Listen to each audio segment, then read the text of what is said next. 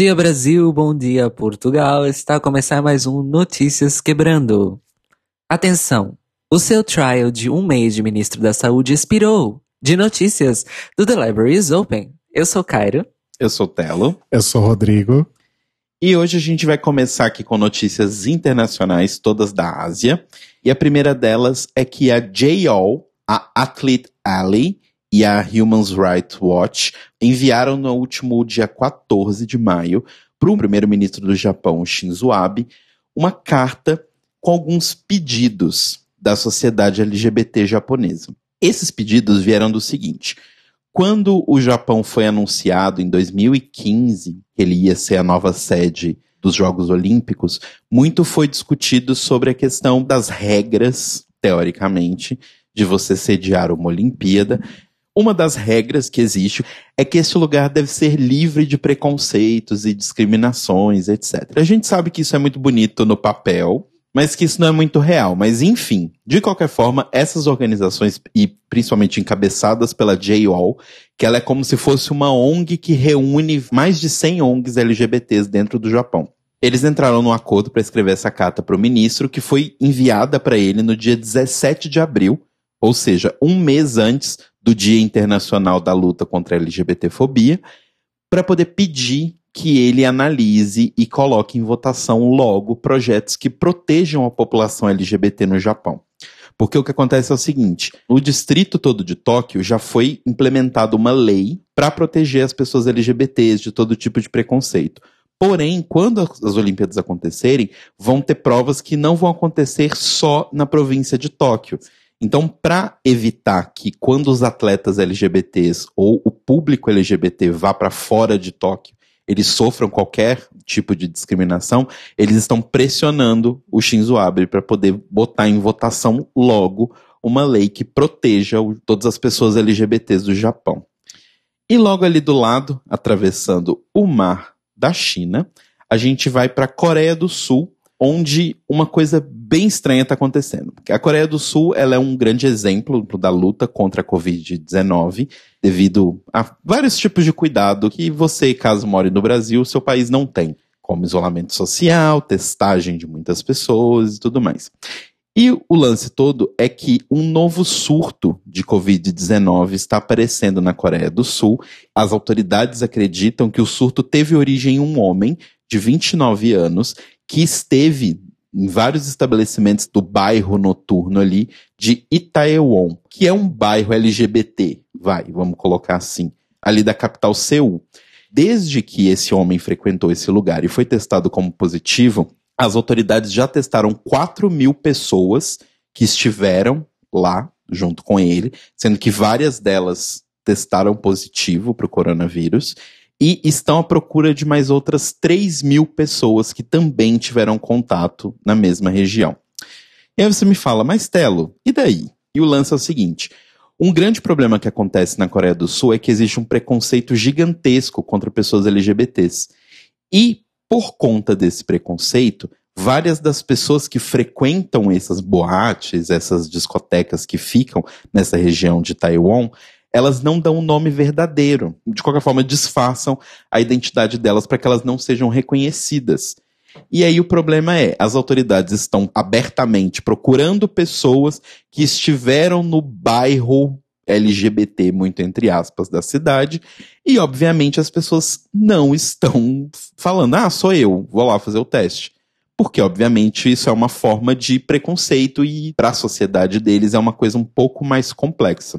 Paralelamente a isso, um movimento de defesa dos direitos LGBTs da Coreia do Sul criticou essa forma como está sendo feita essa comunicação, porque ela acaba fazendo com que as pessoas fiquem com vergonha e também acaba, assim como aconteceu na época do HIV, né, se você é um pouquinho mais velho e se lembra, associando uma coisa à outra.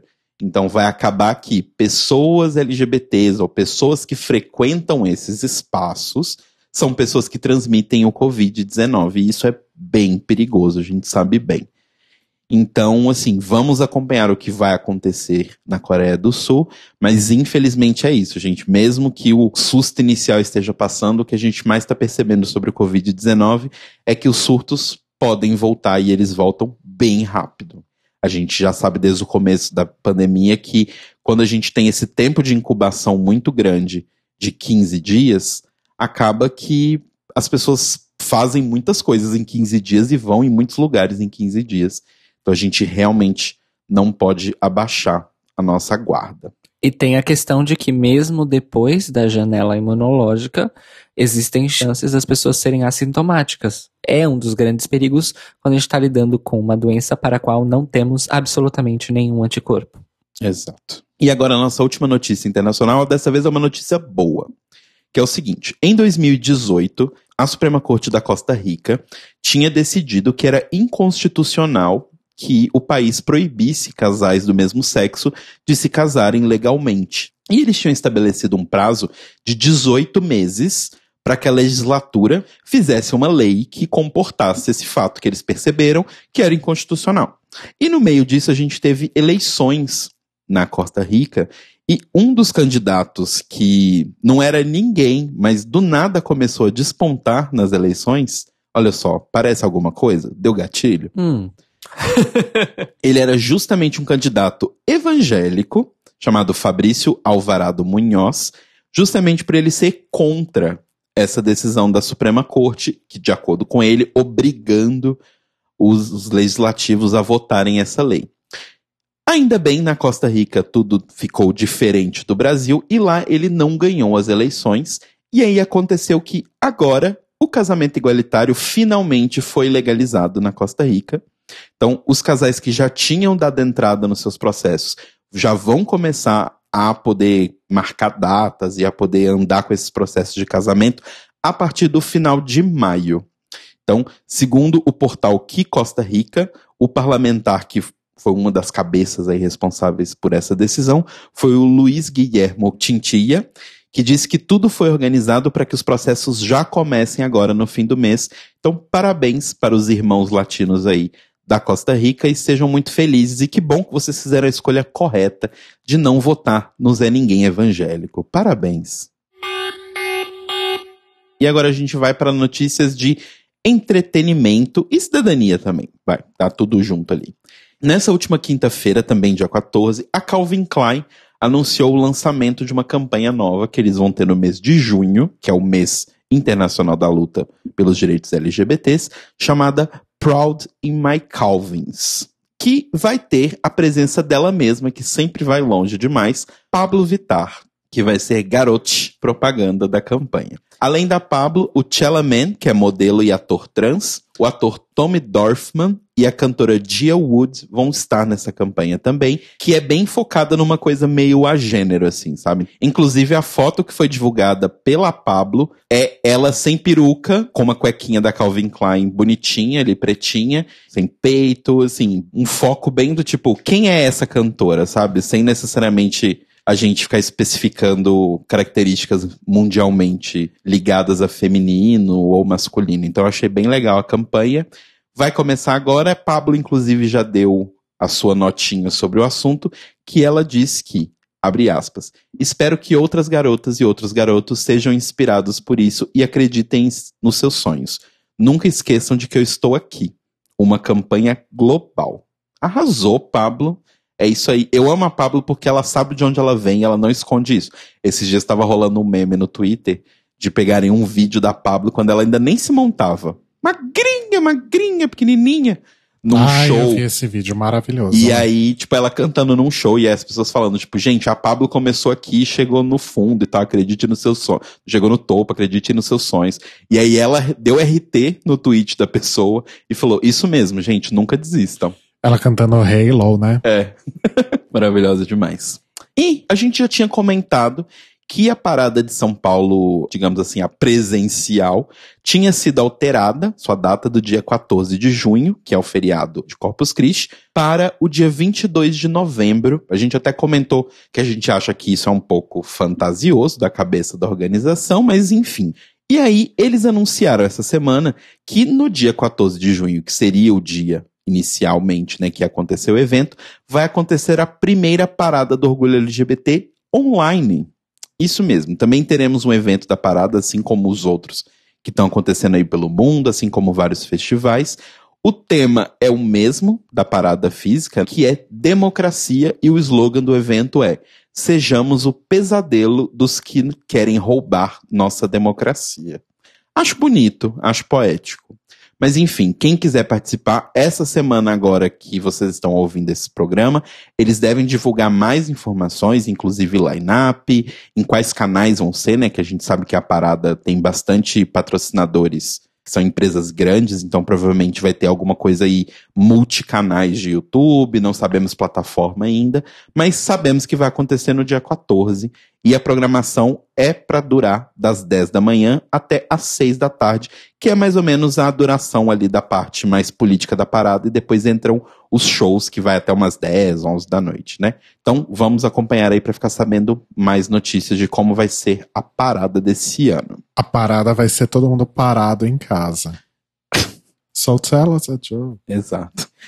E continuando em festivais e tudo mais, temos um novo festival LGBT que vai entrar na sala de vocês a partir desta segunda-feira que você está ouvindo Notícias Quebrando até o dia 22 de maio, então dia 18 de maio até o dia 22 de maio, que é chamado Festival Marcha.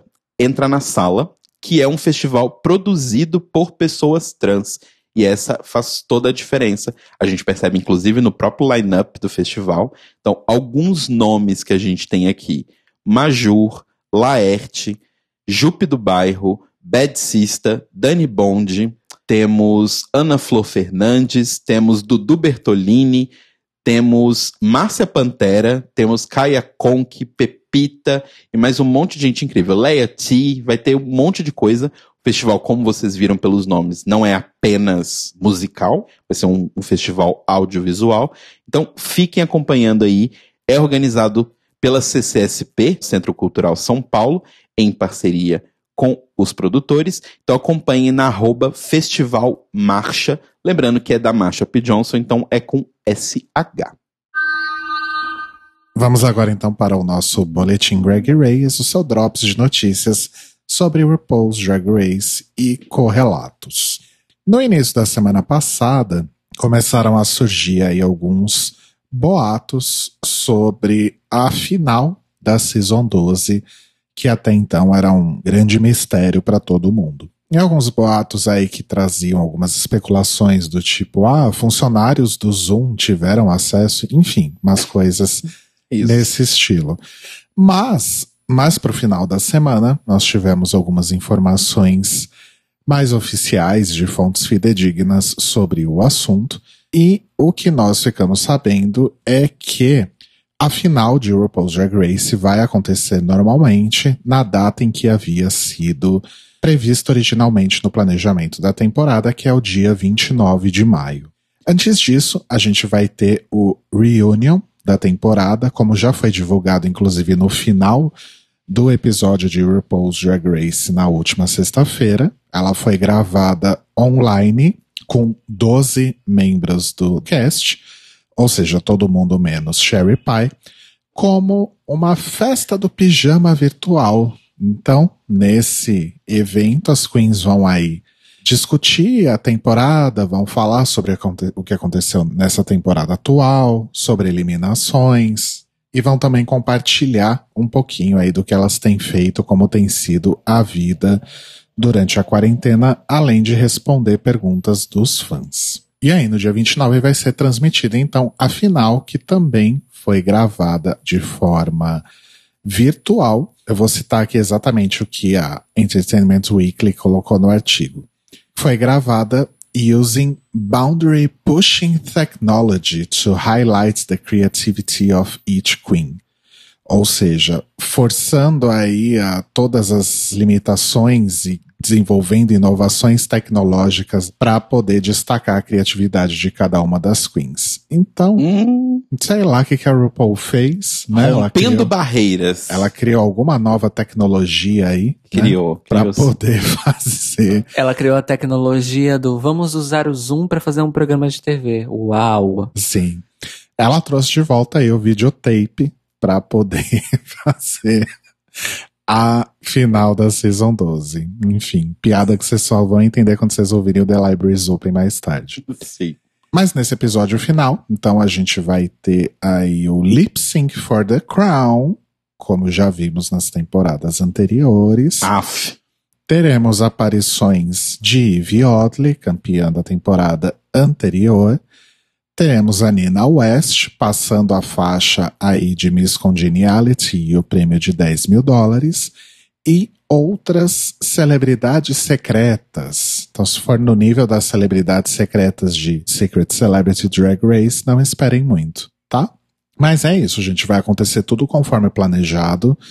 Essa semana agora tem reunion. Semana que vem tem a final e a gente vai saber então quem vai ser coroada aí American's Next Drag Superstar. A única certeza que a gente tem é que não é a Sherry Pie. E há boatos, inclusive, de que com a desqualificação da Sherry Pie, a Jack seria convidada a participar do Top 4, mas isso também é mera especulação, mero boato. Não há nada aí de concreto sobre isso. Se for acontecer alguma coisa nesse sentido, a gente vai ficar sabendo aí ao longo do desenrolar dos fatos. Sim. E falando também informações aí sobre temporadas de RuPaul's Drag Race, a gente vai complementar algo que a gente falou aqui na semana passada sobre o All Star 5. Então a gente especulou aqui, era mera especulação que talvez pudesse ter alguma outra Queen voltando e talvez por isso que todos os promos e materiais de divulgação ainda não estivessem prontos, baseados também no que a gente viu naquele teaserzinho sobre regras do All Stars mudando, etc. Mas aí, ao longo da semana, várias fontes citaram que, na verdade, isso é de fato uma mudança na dinâmica do All Stars.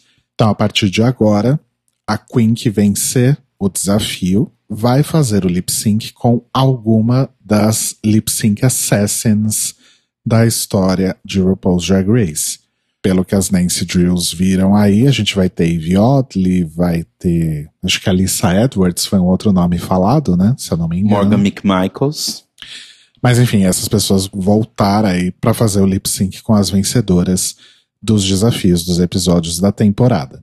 Se essa Queen que está dublando contra uma lip sync assassin vencer o lip sync, ela vai continuar sendo aí a responsável por escolher quem que vai ser eliminada entre as queens do bottom do episódio. Se ela perder esse lip sync, quem vai decidir a eliminada vão ser as outras competidoras. Olha só que What legal. the fuck? Pois é. A gente torcendo para as coisas ficarem melhores, elas só pioram, né?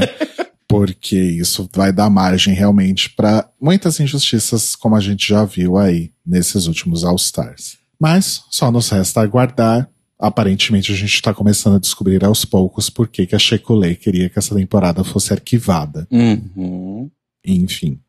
E um agradecimento aí pro nosso ouvinte Cristiano Machado, que contribuiu aí com informações e fontes para essa notinha aqui. Outra notícia que a gente teve essa semana também é que, como a RuPaul costumava falar a respeito do All Stars, Canada's Drag Race vai acontecer muito mais cedo do que nós esperávamos, né? pois é. Chega, chega. Como é que diz em francês?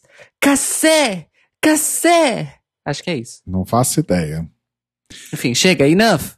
Estamos cansadas. Estamos cansadas. Já não estamos mais cansadas. É, Chiquitita, gente, desculpa. Sorry. Tudo bem, a gente respeita. Dia 3 de julho, no Crave, o streaming aí responsável pela exibição de Canada's Drag Race no Canadá, e na Wow Presents Plus, serviço de streaming da World of Wonder, pro resto do mundo. Lembrando que eles consideram o resto do mundo Estados Unidos, Inglaterra e Austrália, e Uhum. olhe lá.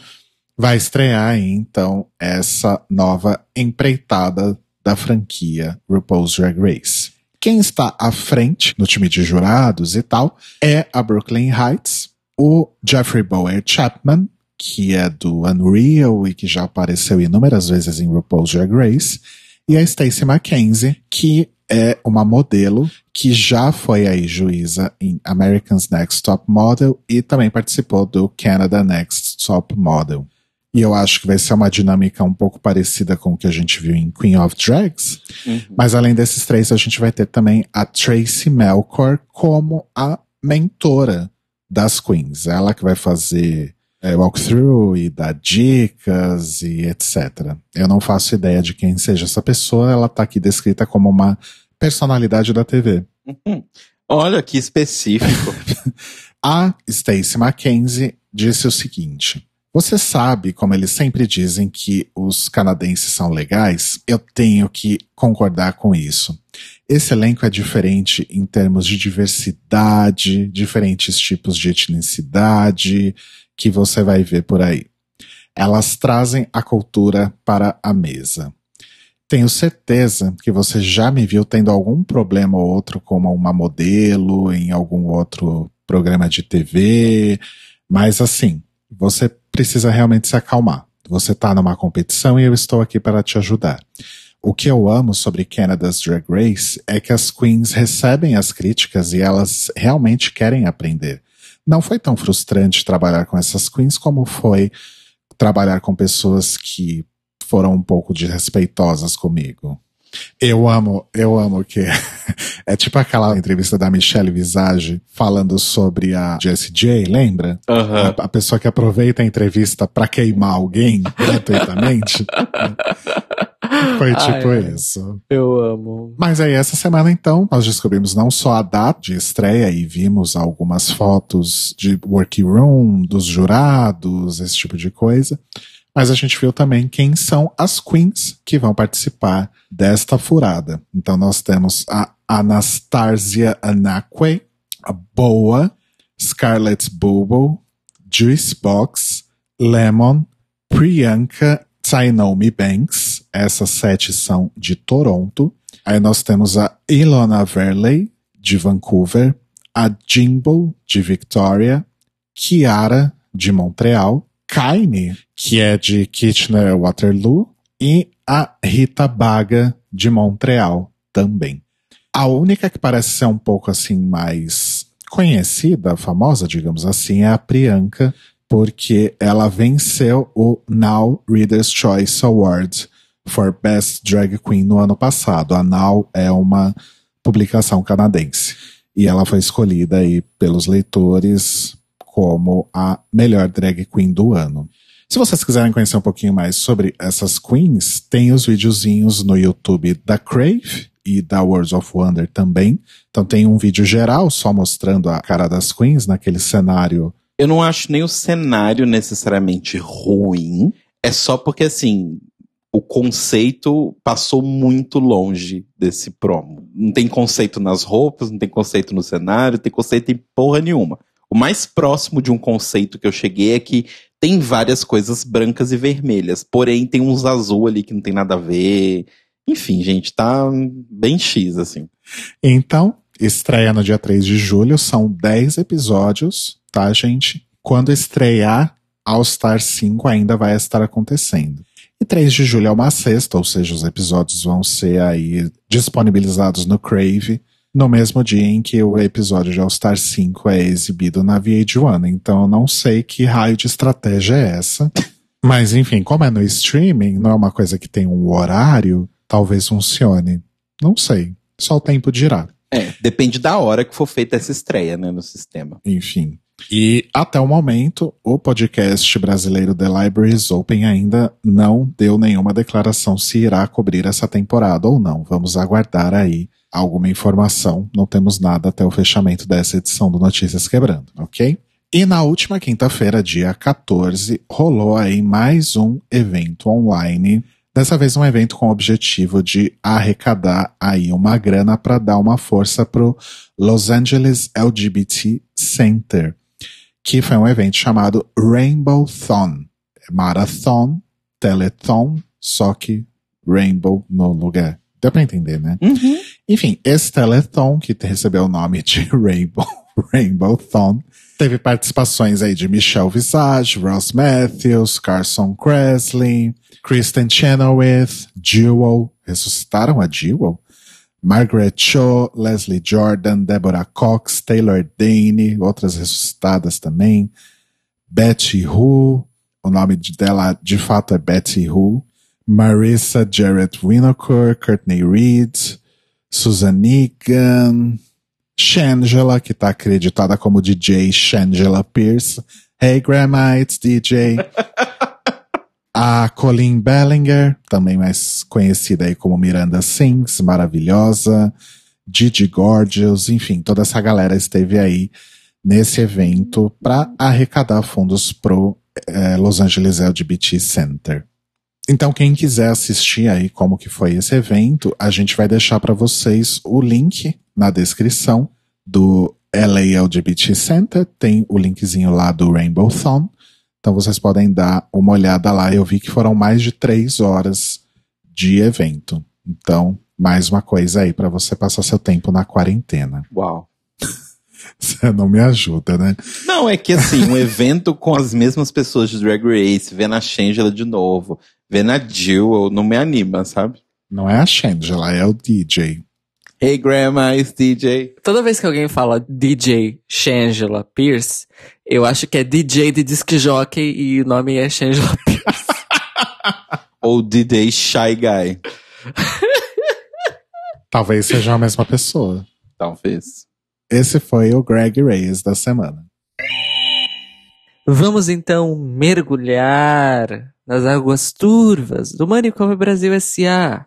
Primeiramente, foi revelado um dado estatístico muito importante no estado de São Paulo relacionado com a Covid-19. Os cartórios de São Paulo, que são o primeiro lugar em que óbitos são registrados, contabilizaram nos últimos dois meses, ou seja, desde a primeira morte registrada no dia 16 de março até essa última sexta-feira, dia 15 de maio, 465 mortes a mais do que os dados oficiais que estão sendo divulgados pelo governo do estado de São Paulo.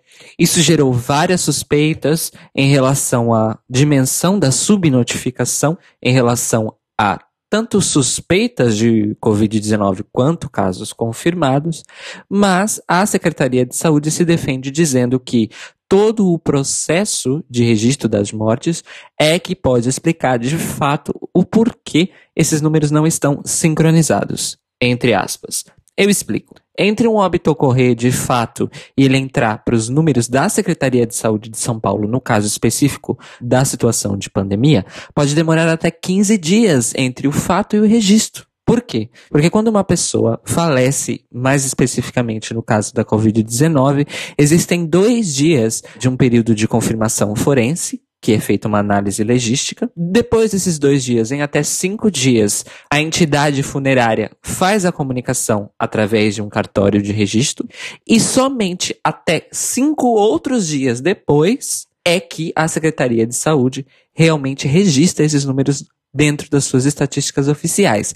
Lembrando que eu estou falando de dias úteis, tá, meus amores? Ou seja, é plausível sim que a disparidade dos números possa ser explicada por causa desse espaço de 15 dias em que uma coisa pode acontecer até ela ser registrada nos números oficiais, mas é fato que ao atingir dois meses da primeira morte ocorrida no Brasil, inclusive, por Covid-19 na cidade de São Paulo, existe uma pressão e talvez até justificada para que o governo de São Paulo, dentro das suas esferas burocráticas, acelere este processo, porque esse tipo de subnotificação, entre aspas, ou assincronia nos dados, pode dificultar muito a implantação de políticas públicas e pode servir, inclusive, de argumento de manobra para quem é contra as medidas de segurança para a contenção da pandemia no Brasil como um todo. A subnotificação não é novidade para absolutamente nada no Brasil, não seria também em relação ao coronavírus, mas é fato de que algumas famílias estão a exigir que os seus entes queridos que acabam por falecer com suspeita de coronavírus não sejam registrados como tal. Recentemente nós tivemos um caso em que uma família agrediu o notário do cartório quando ele se recusou a registrar uma causa-morte diferente da que havia na declaração de óbito do médico. Então, está muito grave a situação a partir do momento em que certos discursos dos governantes incitam as pessoas a negar a realidade a este ponto, quando existe a confirmação, de um diagnóstico de Covid-19 como causa mortes e a família exige que isso não entre para registro.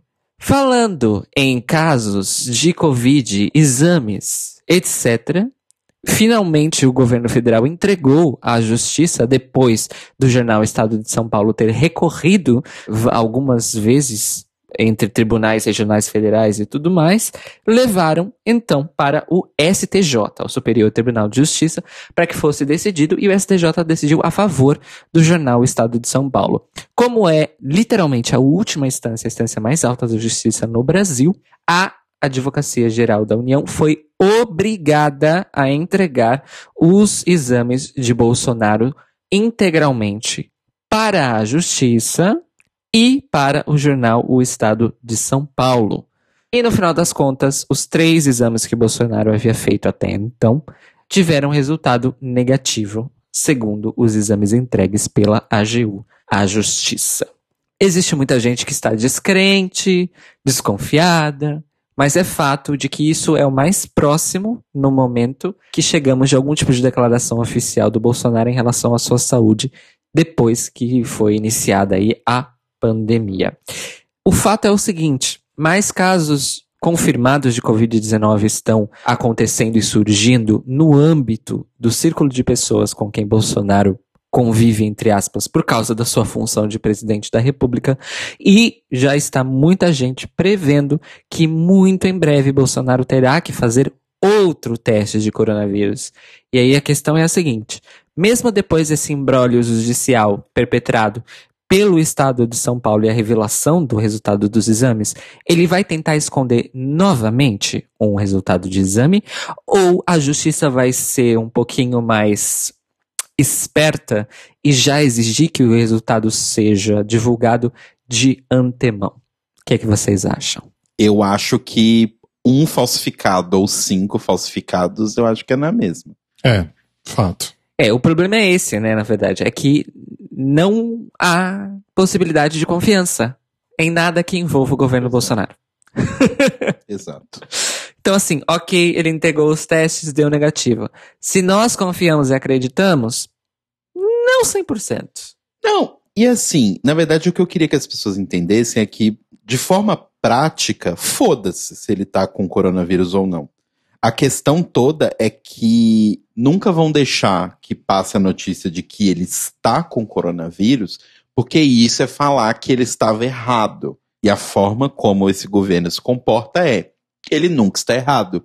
Se ele falou alguma coisa que era errada, é fake news. A imprensa mente. Esse governo nunca erra. No fim das contas, eu acho que seja verdadeiro, seja falso, seja se ele estiver com coronavírus, se ele não estiver com coronavírus, foda-se, porque um fato é que você nunca vai ver um documento que diga que ele tem.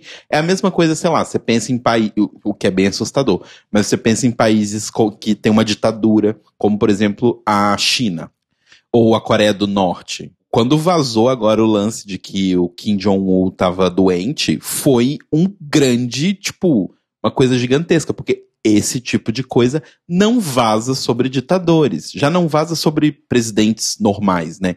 A gente comentou semana passada que todas as comitivas de todos os presidentes do mundo tem um monte de gente doente, mas nenhum presidente do mundo tá doente. Porque existe uma imagem a ser preservada.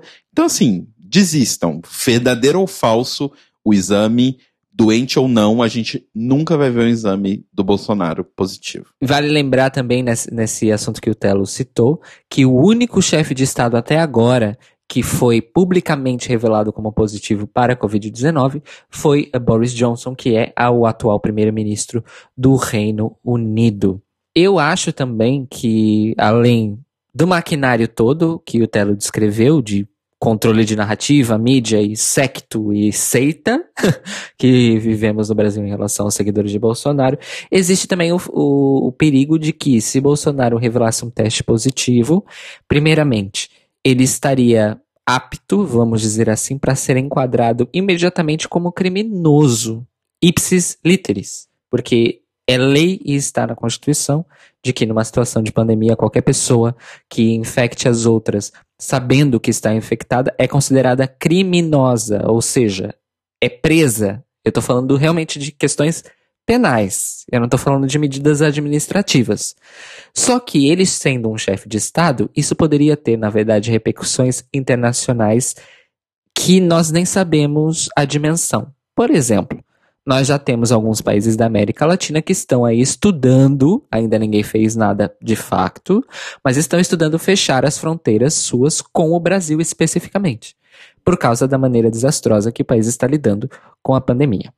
Se Bolsonaro fosse revelado como portador do Covid-19, identificado positivo, isso poderia gerar, inclusive, um processo num tribunal internacional de outros países do continente sul-americano. E aí, meu amor, aí Bolsonaro não teria absolutamente nenhuma chance numa corte internacional. Enfim, não sei se saberemos esse, esse cenário, se viveremos esse cenário em algum momento, mas o fato é que estaremos vigilantes, porque o próximo teste de coronavírus Bolsonaro é inevitável. Não sabemos quando, mas ele é inevitável. Ainda falando sobre Bolsonaro, fazer o quê, né? É, nós tivemos um episódio em que ele estava fazendo uma reunião online por videoconferência com empresários, porque ele não faz reunião com governadores, ele não faz reunião com deputados, ele não faz reunião com lideranças de movimentos sociais do Brasil, ele não faz reunião nem com a sua própria equipe de governo, como já ficou bem claro no que vem acontecendo, principalmente na pasta da saúde, desde o começo deste ano. Mas ele se reúne com empresários no meio de uma pandemia, logo depois, inclusive, de ter feito um churrasco e ando, andar de lancha. Tirar aí um final de semana tranquilo. Porque ele merece esse descanso, afinal de contas. Trabalha tanto, né? O fato é, essa reunião que foi feita com a participação de Paulo Scaff, presidente da Fiesp, yikes, para começar, teve um fato inusitado que acabou sendo ganhando aí as páginas de jornais do Brasil, que uma das pessoas dessa videoconferência estava a tomar banho enquanto participava da videoconferência. Oi? Gente, o Brasil, ele realmente, ele, ele se supera a cada dia, né? Pera, quem que foi tomar banho? Não entendi. Uma das, um dos empresários estava a tomar banho enquanto participava da videoconferência. Ah, ok.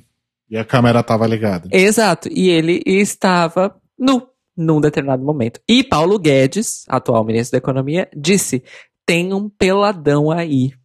Paulo Scaff pediu desculpas logo em seguida e tão rapidamente a imagem dessa pessoa sumiu da videoconferência. Mas isso não foi a coisa mais importante que aconteceu video, nessa videoconferência. O mais importante dessa videoconferência era o assunto. Qual era o assunto? Os empresários pediram a reunião com o Bolsonaro para pedir ajuda de Bolsonaro contra João Dória, que está muito, muito perto de estabelecer lockdown no estado de São Paulo inteiro. E obviamente que o empresariado não quer isso, porque a classe empresarial não sobrevive nem um dia sem o proletariado. É, gente. E assim, eu só queria lembrar para todo mundo que estamos no meio de uma pandemia, olha só. Porque parece que as coisas do governo, tipo.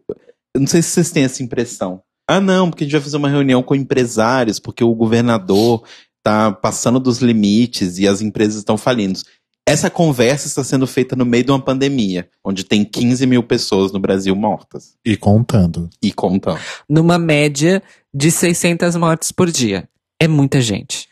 Para finalizar, então, a nossa semana do Manicômio Brasil S.A., nós tivemos na sexta-feira à tarde um anúncio que veio com uma certa surpresa. Eu explico. Nelson Teixe, ou Taike, eu não sei pronunciar o nome do, do morto muito louco, mas que era até sexta-feira o ministro da Saúde do Brasil, disse o seguinte: abre aspas. A vida é feita de escolhas. E eu hoje escolhi sair. Fecha aspas. Hashtag choices. É tipo um discurso do dia do fico, só que ao contrário. Ai, o dia do fico, que por si só, enquanto fato histórico, é uma das coisas mais ridículas que já aconteceram na história do Brasil. E olha que tem bastante dessas na história Sim. do Brasil. Ah, o fato é que é o seguinte: ao seu 29 dia no cargo, Nelson Take saiu da cadeira de ministro da Saúde do Brasil. Segundo ele próprio, Eu repito, segundo ele próprio, a relação de trabalho com Bolsonaro estava a ficar complicada porque ele não estava a conseguir equalizar os desejos do presidente com a realidade do país. O que para nós absolutamente não é nenhuma novidade, basta ver o que Bolsonaro fala e vem falando nos últimos 30 anos de sua carreira política. Mas é bem bizarro você, tipo, ser o presidente de um país e as pessoas falarem que, tipo, ah, é muito complicado porque ele quer umas coisas que não são a realidade. Ele não deveria trabalhar com fatos? Assim, eu sei que é meio tarde, eu sei, gente, mas sei lá. Eu tô tentando manter um pouco de esperança para não ficar louco. E a questão toda é a seguinte: a repercussão internacional da saída de Nelson Take foi absolutamente devastadora. O Brasil está a ser considerado, depois dessa saída do ministro da Saúde, no meio de uma pandemia global, porque é sempre assim que é noticiado, né? Aqui na Europa, nos Estados Unidos, na Ásia, onde seja, é Brasil perde seu segundo ministro da Saúde no meio da pandemia em menos de dois meses vários, vários, vários jornalões grandões, tipo o Guardian do Reino Unido, o El País na Espanha, mesmo o público aqui de Portugal, vem dizendo que isso vai colocar o Brasil na liderança, entre muitas aspas, do país que vai ser mais devastado e se tornar absolutamente desastroso o jeito que está a lidar com a pandemia de Covid-19. A possibilidade é que o Brasil supere os Estados Unidos como um todo em menos de um mês, tanto em número de casos quanto em número de mortes, mas principalmente mas principalmente em apatia e inação e negação da realidade frente a esta pandemia. Uma das possíveis consequências de tudo isso é uma coisa que Donald Trump anunciou na semana passada que estava estudando a possibilidade de fechar as fronteiras dos Estados Unidos para brasileiros. Olha só, que coisa maravilhosa. Seria irônico se não fosse desastroso. Seria cômico se não fosse trágico. Também, no caso. Mas o fato é isso, Maurício. Nosso prospecto, então, no momento, em relação ao Brasil, é o seguinte: os nossos vizinhos territoriais estão planejando fechar as fronteiras e os nossos vizinhos não territoriais também estão planejando fechar as fronteiras para Brasil e brasileiros. E é com esta nota que terminamos o Manicômio Brasil dessa semana. Ou seja, continue fazendo a sua parte e fique em casa se, sempre que possível. A gente sabe que tem pessoas que precisam sair para trabalhar e não tem outra opção. Mas se você pode ficar em casa, você deve ficar em casa, não é porque o, o seu amigo babaca tá indo naquela academia lá, que parece que abriu, né? Uhum. Não é por isso que você tem que ser babaca e ir também. Exato. Né? É isso. E assim, se seu amigo tá fazendo isso, vai lá nos stories dele e fala: filha da puta, fica em casa, desgraça. E vocês que estão saindo de casa pra trepar, shame on you. Eu não sei se eu desejo que vocês fiquem doentes ou que não. Eu não sei. Eu tô conflituosa. Porque eu sei de gente que tá saindo de casa para fazer sexo. Eu tenho gente que tá saindo de casa para participar de orgia, gente. Se tem um momento, se tem um momento que sexo grupal não é recomendado, é agora. Tá bem? E sou eu que tô dizendo isso. Pelo amor de Deus. Noção, gente. Noção, pelo amor de Deus. Enfim. É isso que eu ia falar. Cairo Braga não está saindo para trepar, gente. Então, assim. É sério. E eu tô num país que tá com um dos uma das melhores políticas do mundo pro vírus. E mesmo assim eu não estou dando mole, nem duro, nem porra nenhuma. Então, fiquem em casa. Se resolvam sozinhos. Arrasou.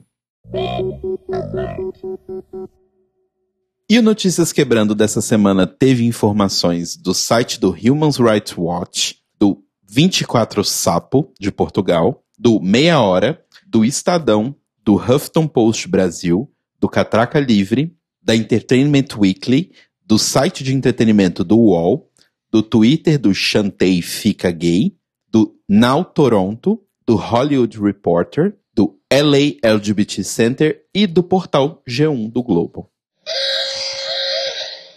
E as indicações, Mores? A minha indicação essa semana é uma indicação para que vocês escutem o EPzinho feito durante a pandemia, ou seja, agora mesmo, por um dos nossos ouvintes. O nome dele é André Massotti. Ele também tá a viver aqui em Lisboa no momento. Ele veio para cá para estudar.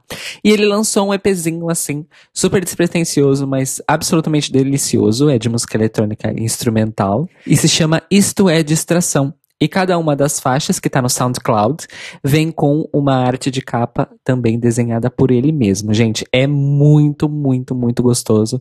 O EPzinho é a música perfeita, assim, pra fazer o teletrabalho, gente. Então, se você está trabalhando de casa, vai lá no SoundCloud do André Massotti e escutem o EP Isto é Distração. Ah, eu sempre trago umas coisas velhas que todo mundo já conhece, mas vai ser o caso de novo que é o meu novo Guilty Pleasure na TV, que é Killing Eve. Maldita Obsessão, é isso? Não. Dupla Obsessão. Dupla Obsessão. Gente, eu tô descrente com esse subtítulo ridículo. tá na Globoplay. É uma série com a Sandra Oh, que era lá do Grey's Anatomy e fez várias outras coisas legais também. E a mocinha, que eu não sei o nome agora, da psicopata, não sei o nome da atriz, desculpa. Jodie Comer. Muito obrigado, Kaeli. É uma série, ela é o, o paradoxo Glória Maria, né? Tipo, é horrível, mas ao mesmo tempo é bom. Não é horrível, não. Tem uns momentos bem ruins. Mas assim. Nossa, eu, não, é perfeita. Eu não, tem uns momentos que são bem ruins que eu entendo que é proposital, porque afinal quem escreve é a Phoebe Waller Bridge.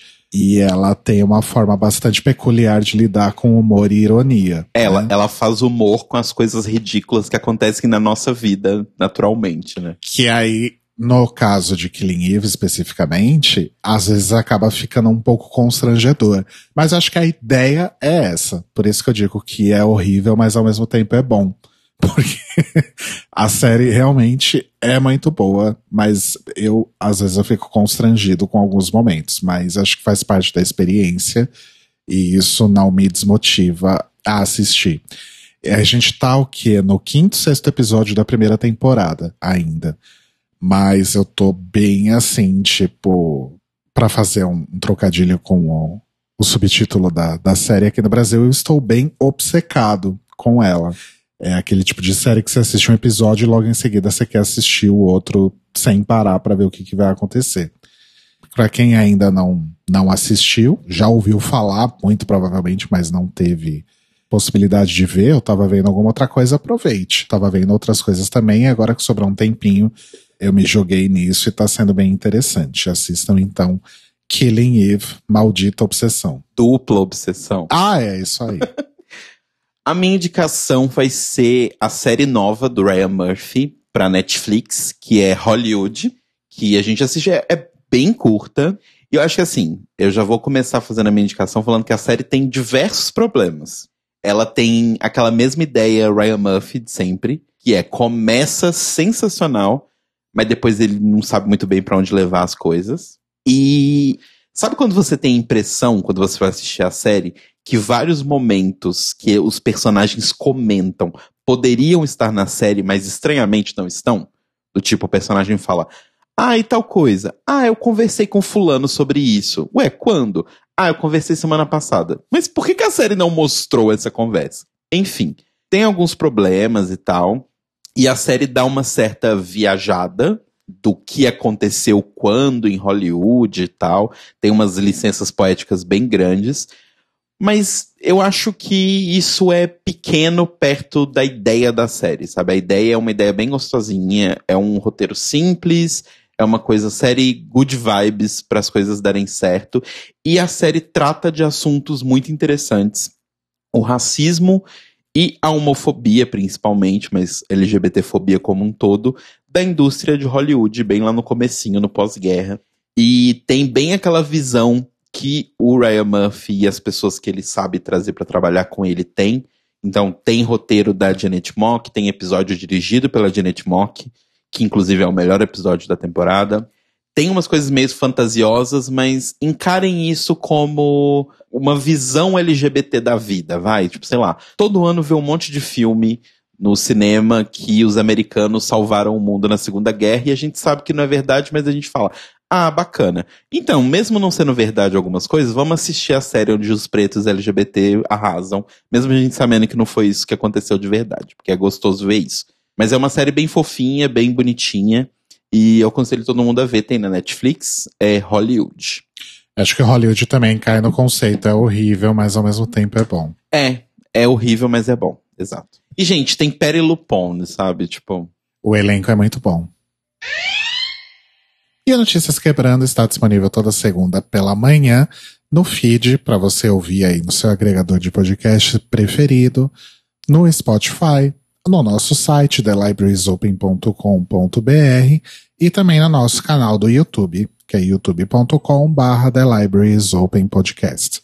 E se você quiser saber onde conseguir um crack para poder não ter que desinstalar o seu ministro da saúde depois que passar o tempo do trial, manda um e-mail para a gente para contato@thelibrariesopen.com.br ou entra no nosso site thelibrariesopen.com.br ou no nosso YouTube, youtube.com Podcast e deixe o seu comentário no post deste episódio. Lembrando que no Twitter e no Instagram nós somos o Tlio Podcast, T-L-I-O Podcast, e você pode ajudar a gente no apoia.se barra The Libraries Open. E nós nos ouvimos e nos falamos novamente hoje em youtube.com barra The Libraries Open Podcast, a partir das 21 horas, horário de Brasília, e uma da manhã da terça-feira, horário de Lisboa, para mais um episódio do The Libraries Open, comentando o antepenúltimo episódio da 12 segunda temporada de Exato com convidados muitíssimo especiais, não é mesmo, amores? Exatamente. Foi muito bafo. Sim, foi, porque já gravamos o episódio. Mas é por uma boa razão, amores. Vocês vão entender se vocês estiverem com a gente no YouTube hoje às nove da noite, hein? Wink, wink. Beijos, amores. Beijos, amores. Boa segunda, boa semana. Beijinhos.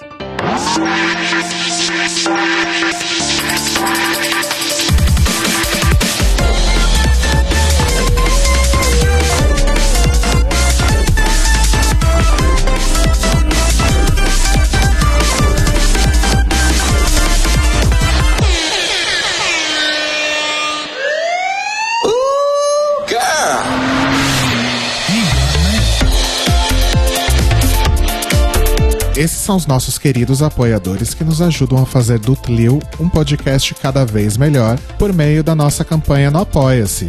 Obrigado, Mores! Rafa Bibi, Ivan Ribeiro, Tonho Esteves, Leandro Bacelar, Tiago Querentino, Fúvio Bassalobre, Sérgio Araújo, Thaís Alves, Fred Pavão, Lucas Alves Romeiro, Gui Gonçalves, Mia Brandão, Jean Prado, Pandora, Maíra Bueno, Inês Barreto, Cacita Alves, Bia Souza, Valdir, Manuel Carneiro, Letícia Ferreira, Vitor Vila Verde, Arthur Mois, Raboni Santos, Vini Souza, Edgar Torres, Malu Vieira, Inoue, Duda Zanini, Luiz Oeste, Juliano Lopes, Brenner Guerra, Tata Finoto, Malcolm Bauer, Pietro, Senhor Basso, Rafael Pinho Pradella, Isa de Sales, Feliciano Silva, Nájila Sanderson, Glessi Jatobá, Danilo Cursino. E se você quer ouvir o seu nome no final de todos os nossos episódios, vai lá em apoia.se barra The Library is Open, confira as nossas metas, escolha suas recompensas e se torne uma apoiadora do The Library is Open. Oh, crrr, oh, crrr, oh, crrr. Este podcast faz parte do movimento LGBT Podcasters. Conheça outros podcasts através da hashtag LGBT Podcasters ou do site www.lgbtpodcasters.com.br. A foto que foi divulgada, inclusive pela, pela própria Pla... Pela própria Pla... pela própria Pla... É, é o própria, respira fundo. É. Re- repete própria várias vezes. Própria, própria, própria, própria. Enfim, esse Telethon, que recebeu o nome de Rainbow, Rainbow Thon, teve aí participações de Michel. Michel. Michel Bissas.